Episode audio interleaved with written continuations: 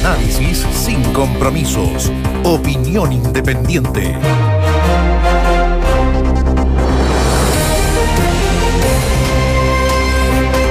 Nuevamente, nuevamente en horas de esta madrugada, hombres fuertemente armados, muy bien coordinados, llegaron, esta vez no en la carretera, en la Ruta 5 Sur, mucho menos en un camino secundario de difícil acceso, un camino de ripio, con puentes de madera.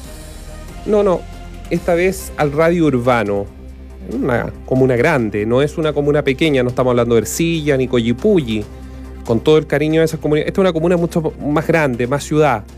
Bueno, llegaron ahí, hasta ese lugar a un, a un que tiene un servicentro donde habían camiones estacionados. Alguno, un conductor, de hecho, estaba durmiendo al interior del camión.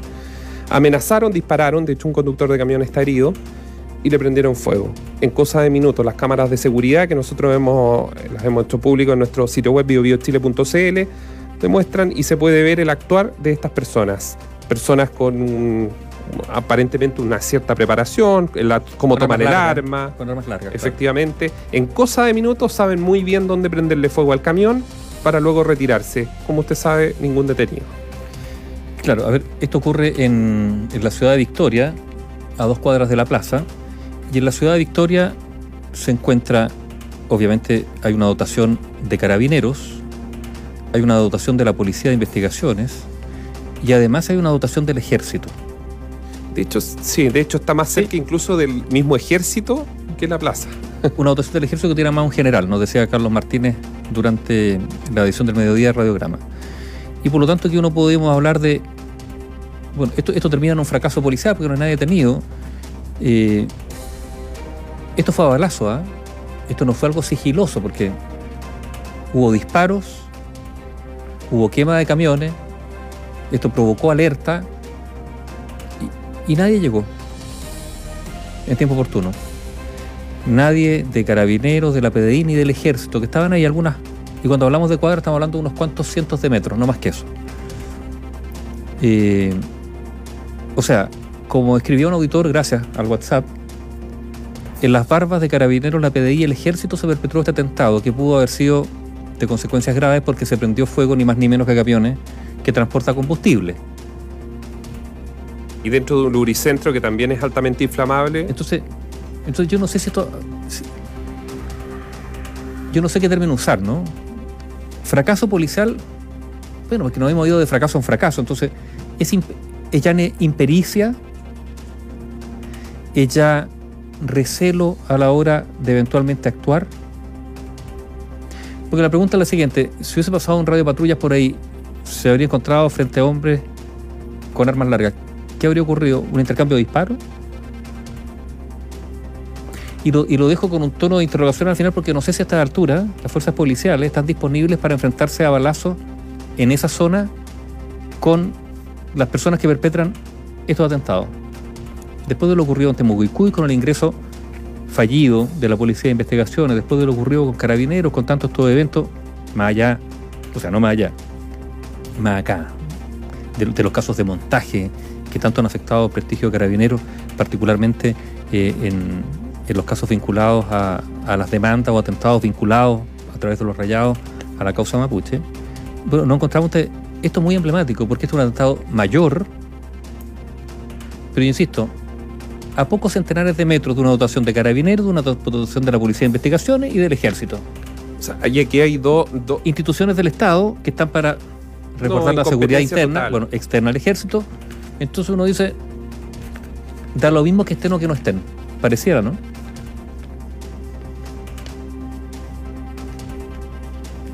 Yo creo que hay incompetencia total. En las barbas está muy bien dicho. Otros podrán decirle fueron a tocar la oreja, A provocarlo. a provocarlo. Porque aquí hay dos cosas que llaman mucho la atención. Una, o querían hacer volar toda esa zona de, de Coyipulli con que los camiones, digamos, Victoria. explotaran, de, de Victoria, perdón, que los camiones explotaran, o bien ellos saben tan perfectamente dónde atacar y saber que no va a explotar el camión. Y que no hay reacción. po. Entonces están esos O sea, dos escenarios. El actor sobre seguro. ¿Cómo arrancan? ¿Por dónde arrancan? Porque, ¿sabes lo que pasa, Aníbaldo? Que cuando uno cruza la región de Araucanía o está en Temuco, sale hacia sus alrededores antes de la pandemia, cualquiera que, lo ha hecho sabe que se encuentra con carros policiales. Efectivamente, usted pasa a la una de la mañana, dos de la mañana, pasan los carros policiales por un lado, se encuentra con otro por el otro lado.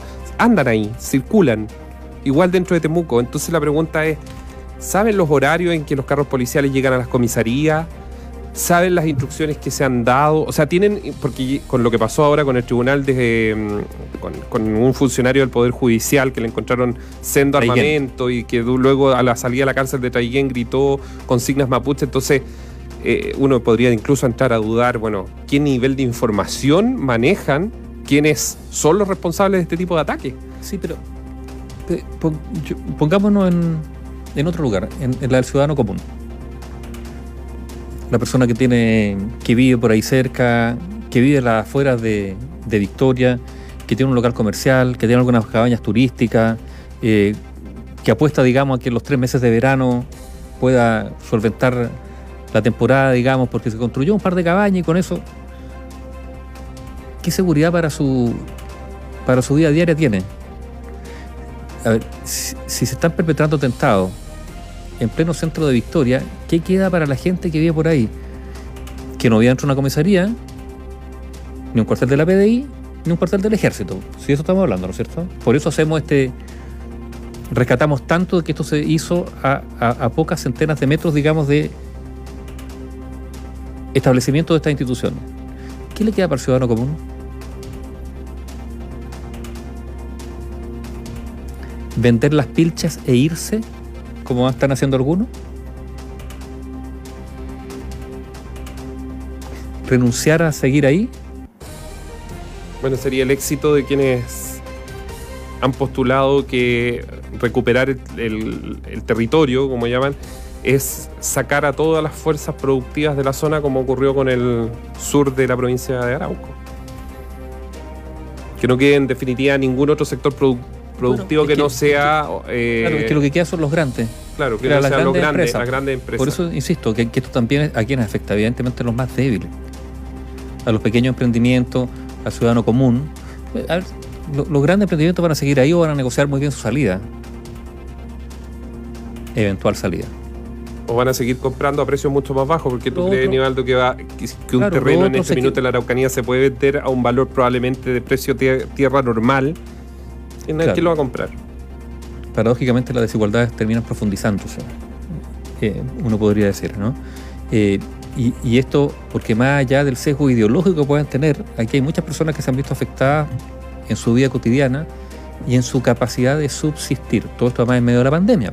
Si no nos olvidemos que muchas personas están simplemente subsistiendo, haciendo lo posible bueno, y por eso podemos estar hablando del tercer retiro, ¿no es cierto? Si, esto es una base de realidad que tiene que ver con la subsistencia en, una, en un país donde hemos ya tantas veces hemos hablado de la concentración de, la riqueza, eh, la concentración de los mercados que impiden el emprendimiento de tantas personas, bueno, nos encontramos con que en este contexto de pandemia, estos actos a quienes más afectan, a los pequeños y medianos, a los que no tienen espalda, y por eso, y podemos hablar también del tercer retiro, el tercer retiro en eso, en eso, en eso se reafirma, en las condiciones de subsistencia de muchas familias que piensan en estos fondos ni siquiera para solventar sus propias necesidades, sino para ayudar, digamos, su entorno familiar, a quienes se han quedado sin trabajo. desde el estallido social y después con la pandemia, porque esto partió con el estallido social, se perdieron dos millones de puestos de trabajo en Chile. El INE calculó, de acuerdo a la última cifra, que se, que se eh, han recuperado 1.200.000. O sea, todavía hay, hay más de 800.000 puestos de trabajo que no se recuperaron. Pero de ese 1.200.000 puestos de trabajo que se recuperó, algo así como el 60 y algo por ciento son empleos precarios. O sea, sin mm. contrato, sin previsión, sin leyes sociales. O sea, el pololo, eh, el pololito. La, o la, ocupación menor de, generar algo y venderlo casi casa a casa o a través de los contactos. Pero, de ingresos bajos, en definitiva. O sea, son actividades de subsistencia. Esa es la verdad. Entonces, de esos dos millones, del millón doscientos, algo así como 750 mil son precarios. Eso hay que sumarlo a los 800 que todavía no se han recuperado. Entonces estamos en una situación dramática. Claro, los retiros han ido paliando, yo no diré maquillando la situación, porque es plata constante y sonante que ha, que ha hecho un cambio, a pesar de que el 50% del retiro hasta hace poco estaba en cuentas de ahorro. La gente lo tenía guardado en sus cuentas corrientes, lo estaba reservando para tiempos quizás peores. Bueno, pero esto lo hemos, ido apuntalando a, a- a punta de retiro, más allá de las ayudas sociales que existen. Nadie está negando, digamos, eh, eh, yo dejo de lado las ayudas sociales del Estado porque esta efectivamente han existido, pero se ha requerido más. Y por eso es- estos 10%. Y ahora estamos a puerta de un tercer retiro. ¿Por qué? Bueno, porque todavía hay muchas personas que están literalmente con el agua al cuello. Y en este contexto se producen estas otras cosas, ¿no es cierto? Estos hechos de violencia, de delincuencia, de patrullar de zonas urbanas, de territorios prácticamente ocupados por el crimen organizado, que, que impiden el surgimiento de cualquier emprendimiento ahí, ¿no? A no ser que esté bajo la vigilancia de, que hace que para mucha gente la situación sea muy cuesta arriba. Se vuelve muy, muy complejo en una zona, además, que tiene una depresión en el sentido de pobreza, los números son muy malos. La Yo creo que, fíjate, mira, Nivaldo, conozco muy bien la región de Araucanía y creo que una de las zonas del país donde se puede ver los niveles de desigualdad más brutales es ahí.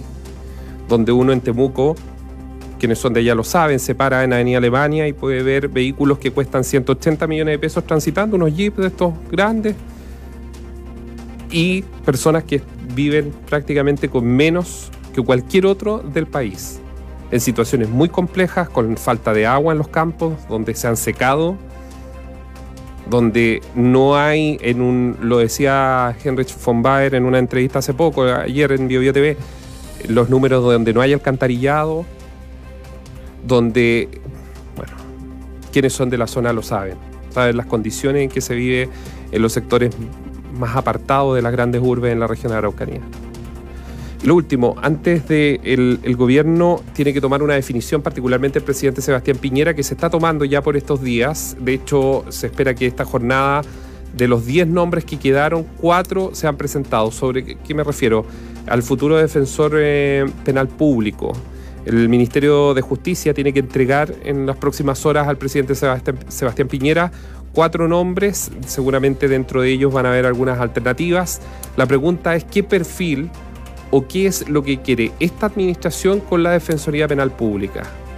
Y ahí eh, hay un- un- una pregunta que es válido hacerla, porque esto se está tomando en este minuto, esta definición, eh, va a llegar a la oficina del presidente sobre cómo quieren el diseño también de la ejecución del trabajo, que si bien está mandatado, recuerden ustedes que la Defensoría Penal Pública sí responde al Ministerio de Justicia.